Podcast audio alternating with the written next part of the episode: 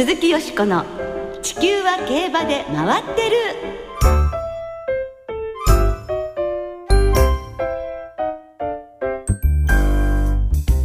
皆様こんばんは。お元気でいらっしゃいますか？鈴木よしこです。地球は競馬で回ってる。この番組では週末の重賞レースの展望や競馬会のさまざまな情報をたっぷりお届けしてまいります。今日も最後までよろしくお付き合いください。今宵ご一緒してくださるのは先週に引き続き木和田敦アナウンサーです。どうもよろしくお願いいたします。よろしくお願いいたします。はい。まあ早いもので8月も最後の放送となってしまいましたね。もう今週で終わりですもんね8月はね。本当ですよあっという間ですね。あっという間ですよ、まあだいぶ暑い日が続いてたんですけれども涼しくなってきましたね。ここに来てぐっとねねえ。気温が。はい、はい。まあ先週札幌もねはい。すごく涼しかったそうですね。先週の札幌とても涼しくて朝晩もええ。半袖シャツでは厳しいぐらいですね。そう、でしたね。先週はうかつにもジャケットを持っていかなかったのでね。はい。朝晩はさすがに 震えながら。私に上着は必要ですよっておっしゃる時ながら、ええ。私はそのおかげえでえちゃんと羽織るものを持っていったので助かったんですけど、ええ。面白いわね木和田さん。ちょっと喉がね調子が悪くなってしまう。気をつけてください、はい。あのね本当東京でもぐーっと涼しくなりましたのでそうですね。皆様も風邪ひかないようにどうぞお気をつけくださいね、さて今週月曜日から昨日まで、うん。北海道日高で2015サマーセールが行われました。最高価格で取引されたのは父ディープインパクト母ユニバーサルの牝馬で3000万円でした。この番組にゲストで出演してくださいました村本浩平さんが注目馬として挙げてらっしゃいましたね。はい、そうですね。えーそして上場頭数なんですが1239頭、えー売却頭数は812頭、えーそして売却率は65.5%、はい。総売上額は35億760万円と全てが史上最高という大変活発なサマーセールとなりました。ねえ2003年には売却率が22.4%、はい売上も12億しかなかったわけですから、もうよくぞここまで盛況になりましたね。そうですねえそして今後ますます目の離せないセールになりそうです。鈴木よしこの地球は競馬で回ってる。この番組は JRA 日本中央競馬会の提供でお送りします。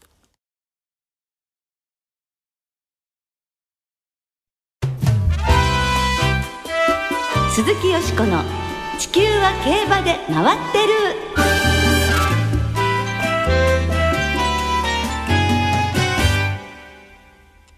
挑戦し続ける公式映像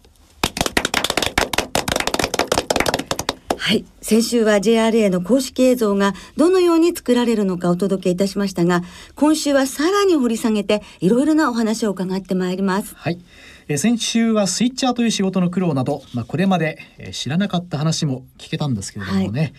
えー非常に興味深かったですね。はい、そうですね。でも今週はもっと貴重な話をそうですね伺えそうですね。はいではご紹介いたしましょう。今週も株式会社山口シネマ業務部次長の村田徹さんにお越しいただいております。こんばんは。よろしくお願いします。よろしくお願いします。ね、今週もよろしくお願いいたします。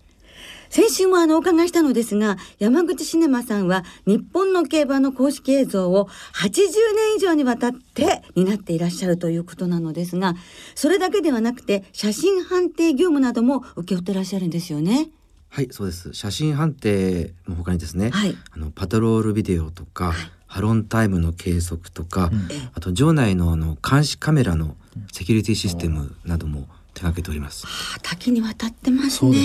ねいつもあの感心するのは新しい試みが、まあ、常に行われているというところなんですけれども、ええまあ、映像のデジタル化にもすぐにこれ対応していらっしゃいましたよね。はい、あの JRA さんの看板映像を作ってるという自負もはいありますし、あの時代に遅れないようにですね、常に新しいことにチャレンジしてます。はい。でまあもちろんあの私どもの一存であの決めてるわけではなくてですね、JRA さんとお話し合いしてその上で決めていくことではあるんですけども最近やっぱり大きな変化というところはですね2006年ぐらいにあの競馬場で初めての、えーデジタルハイビジョン映像が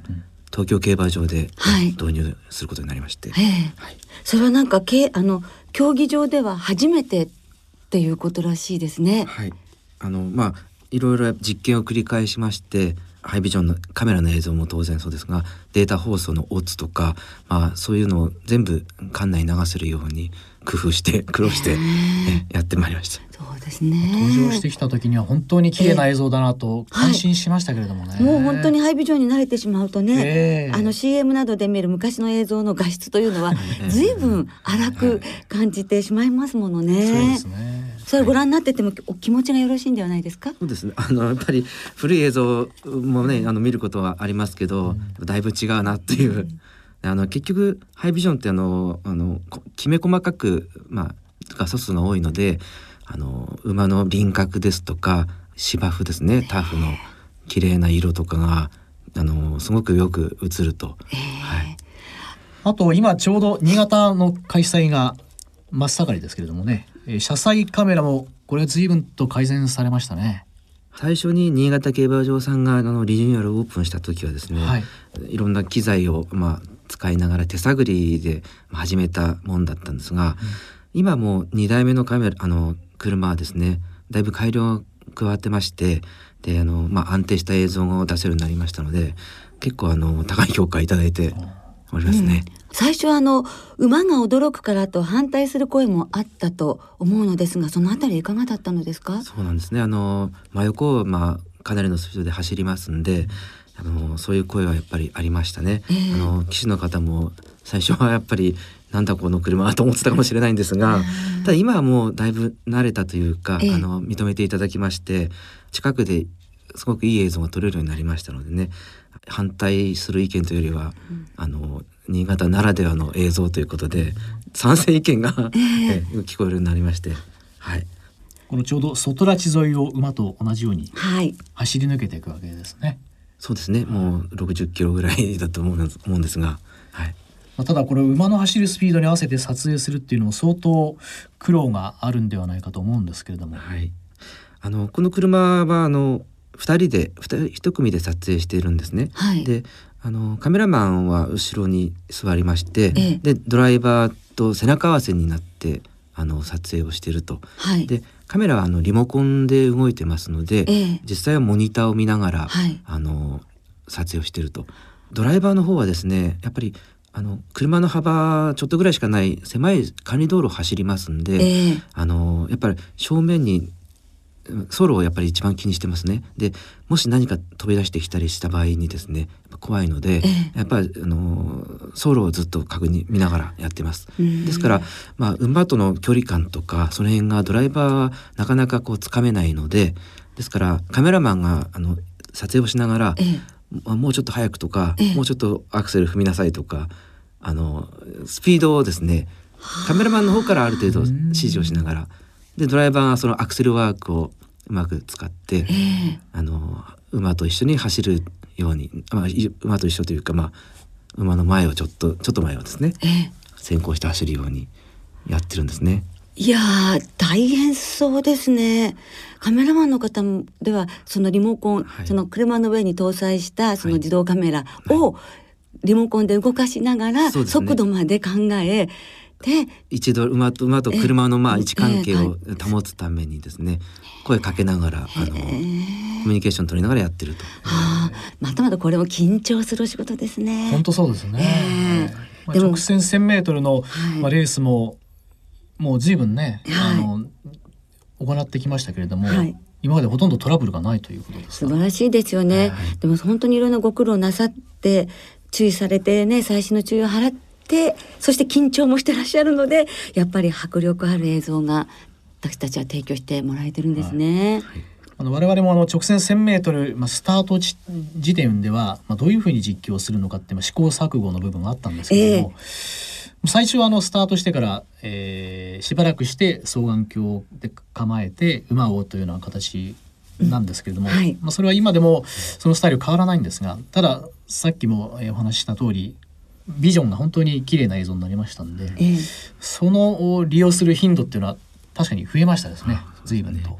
あのまあこのカメラの映像をですねあの安定させるジャイロがジャイロの性能がですねあのすごく良くなりましたんで、はい、これでまあとてもいい映像が お届けできてるんじゃないかと思います。いろいろと開発なさってるんですよね。写真判定の機会を見せていただいたこともあるのですけれどこれもデジタル化して最新のものを使っていらっしゃるんですね。はい、あのデジタル化の波にあのちゃんと合わせまして、ええ、あの新しいカメラを開発しました。うん、はい、あのゴール板を通過した馬を映し出すためのカメラをですね、え、まあ芝コース3台ダトコス3台とあ用意してまして、うん、でそれも全部あの超高感度の CCD ラインセンサーを使ったカメラをやってますんで、うん、でそのまあ撮った映像はパソコンで処理しますのでもう瞬時に判定できるように、はい、以前はあの写真判定の映像こう馬の体がね長く伸びてビヨンってね。ありましたけれども、そうですね。あのフィルムの時代とまあ、撮り方は同じ変わあまり変わってないんですね仕組みは。はいただあの今回の、まあ、パソコンを使ってデジタル処理できるのでその、まあ、事前設定とかがあのしっかりできるのですよね。ですからまあそんなにビヨンとも伸びることはないと。はい、いやだからいろんな機械を開発されてくださったおかげでいろんなことが昔に比べたら早く分かるようになったっていうのはそうですね、ね、技術の進歩はやはり、えー、あの我々もすごく助かってますし。ねそれからハロンタイムを計測する機械も自社開発されているそうですね。はいそうなんですね。あのハロンタイムのこの業務はですね、ええ、やっぱりこれも古くてあの昭和40年ぐらいですね。50年前ですぐらいからあの請け負ってまして、え、でえー、スタート地点とかあの残り4ハロン3ハロンのところに機械が赤外線のセンサーがありましてで自動計測をしてるんですよ。うん、でまあただこれあの必ずあのゴンドラの方にあの操作員が1人いまして、うん、であの自動も取りながらその操作員の手動であの測定もしています。二重のまあ測定をしてると。これではたまに誤作動があったりとかっていうこともそうですね。あの誤作動というかですねあのセンサーの反応のスピードになっちゃうんですけども例えばあの、まあ、雪が大き、大粒の雪が降った時ですとかあとまああの馬に驚いて鳥が飛び立ったりしますとそのセンサーをこう先によぎって下げちゃうんですよ。馬の通る前にですね、はい、そうするとそのままもうあのそかあの測定されてしまいますんでその部分はあの人が手動で測定してでそれをまあ見せるあの表示するようにえしてるんですね。はあ、二段構えでやはり最後はもう人のね、手というのが重要にも頼りになってくる部分もあるんですね。なんか今年は中山の春開催の鳩が、はいそうなんですね。とても多かったんですよね。多かったので、えー、あのいつセンサー切られてしまうのかと、うん、まあ多分測定員の人は緊張しながら、でまあもし万が一まあ鳩であの赤外線が遮断されても手動でちゃんと計測してますんで、そこは的確に判断して手動で表示をするというふうに、ね、やってますんで。なるほどね。まあ、レース実況もね、ね失敗は許されませんけれども、そうですね。まあ、レースが行われると同時に、まあ、これだけの数の失敗を許されない仕事があると、まあ、改めて気づかされましたけれどもね。はい、皆さんがどんなにご苦労していらっしゃるかということがね、わかりましたね。そして今現在自社開発している技術や機械というのはありますか？そうです。あの、まあ、具体的にはまだ発表できない部分はあるんですが、まあ、常にいろんな新しい技術を取り入れてですね、うん、あのまあ、どんどん次の時代にあの、まあ、遅れないようにえ目指してやってるんですが、まあ、一応あの、まあ、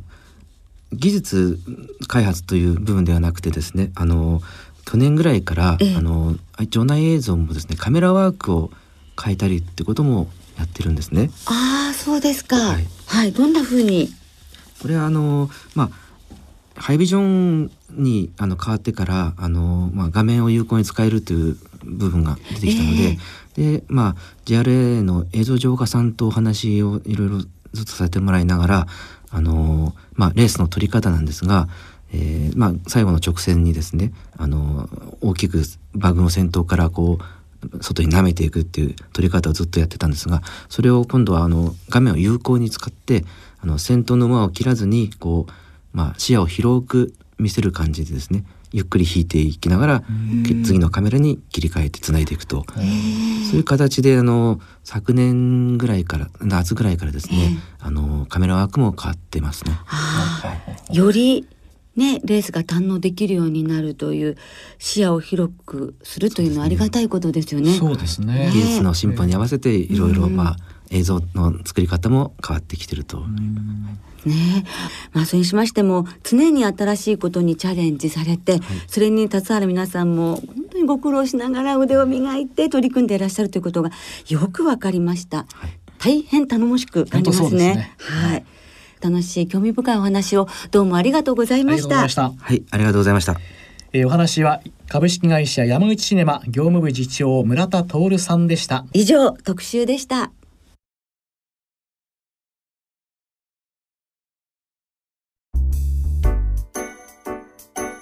鈴木よしこの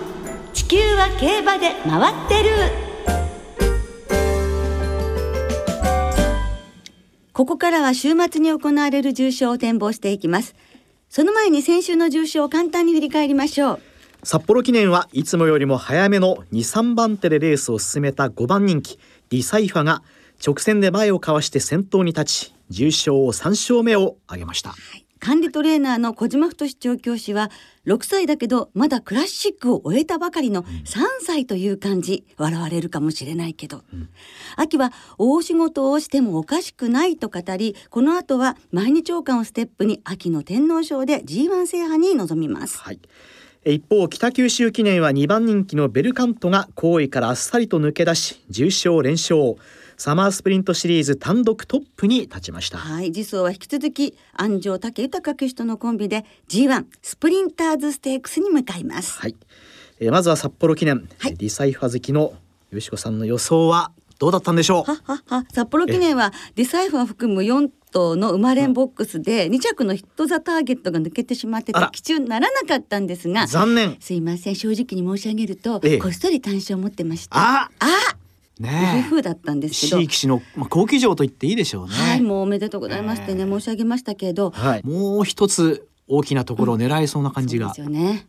楽しみですね。ベストルッキングホースです。はい、そして北九州記念はベルカント、ビッグアーサー、ベルルミエールの推奨順で生まれん三等ボックス的中でした。えー、ということで北九州記念は完璧な予想、えー、今週もよろしくお願いいたします。はい、頑張ります。えー、今週は土曜日に新潟でジャンプの重賞新潟ジャンプステークス。日曜日には同じく新潟で新潟2歳ステークス。札幌でキーンランドカップが行われます。まずは芝の1600メートルの G3 新潟2歳ステークスを展望していきましょう。それではデータチェックです。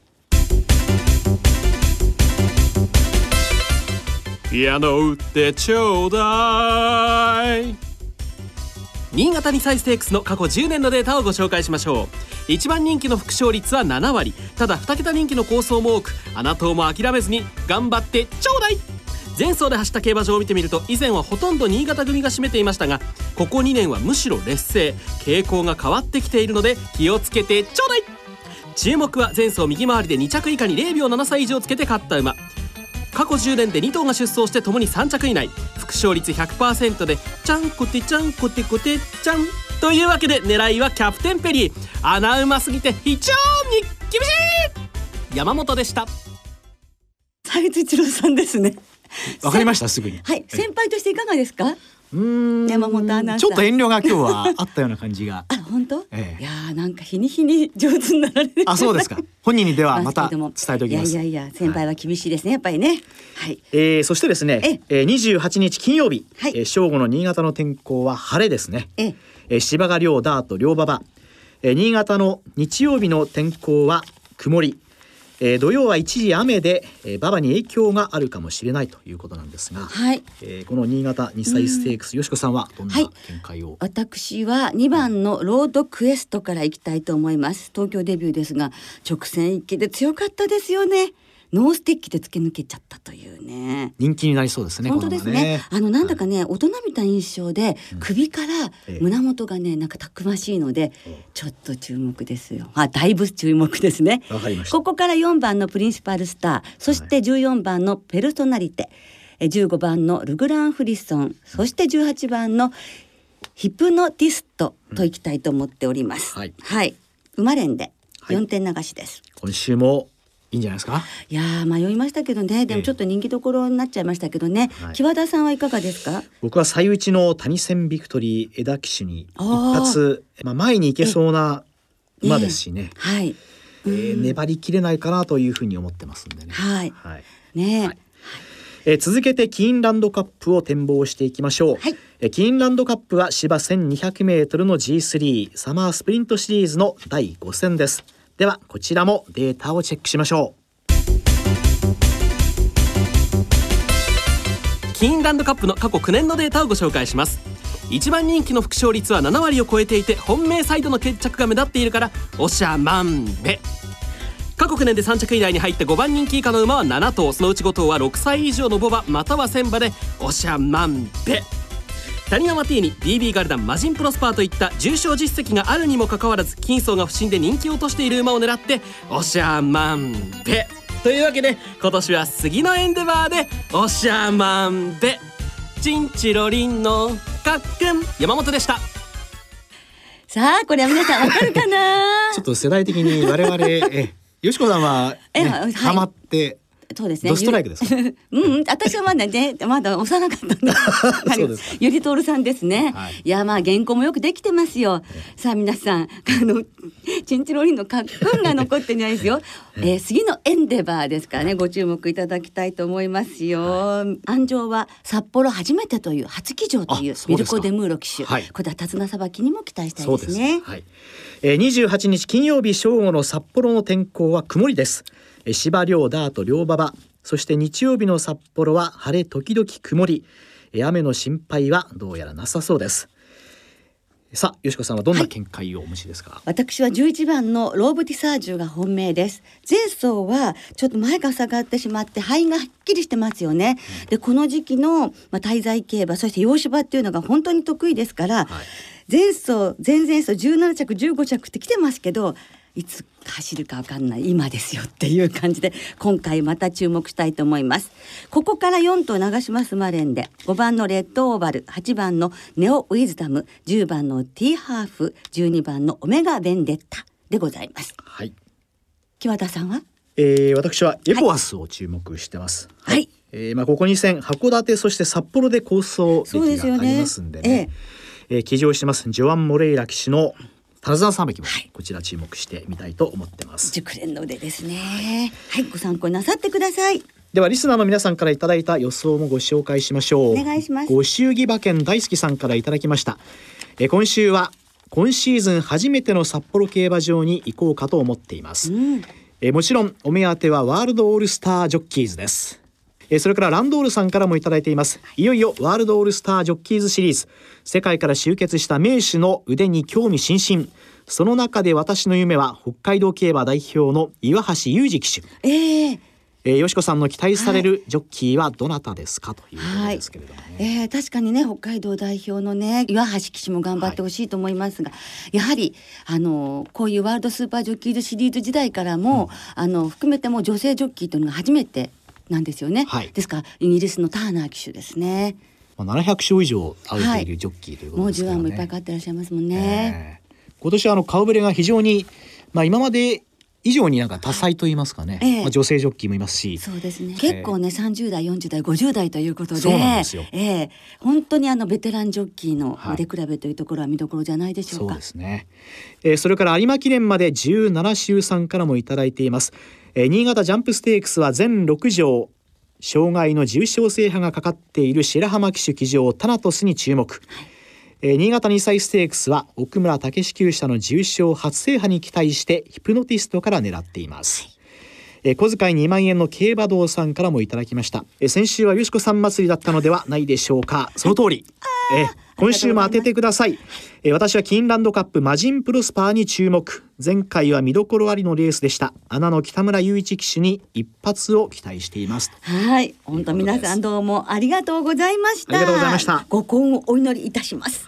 来週は新潟記念札幌2歳ステークスの展望を中心にお届けいたします。お聞きの皆さんの予想もぜひ教えてくださいね。お待ちしています。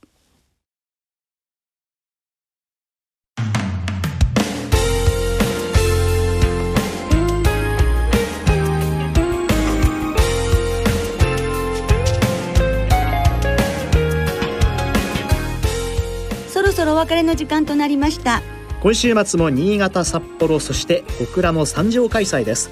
重賞もさることながら今週末は札幌でワールドオールスタージョッキーズが行われます。本当に楽しみですけれどもね。ねその札幌競馬場では記念入場券が発売されるほか土曜日曜ともに2万冊限定で出場騎手のプロフィールが入ったスペシャルガイドブックが配られます、ゲットしたいですね。そうですね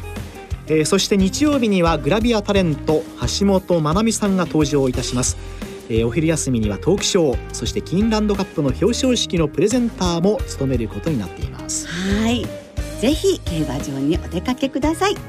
それでは週末の競馬存分にお楽しみください。お相手は鈴木よしこと。木和田敦でした。また来週元気にお耳にかかりましょう。鈴木よしこの地球は競馬で回ってるこの番組は JRA 日本中央競馬会の提供でお送りしました。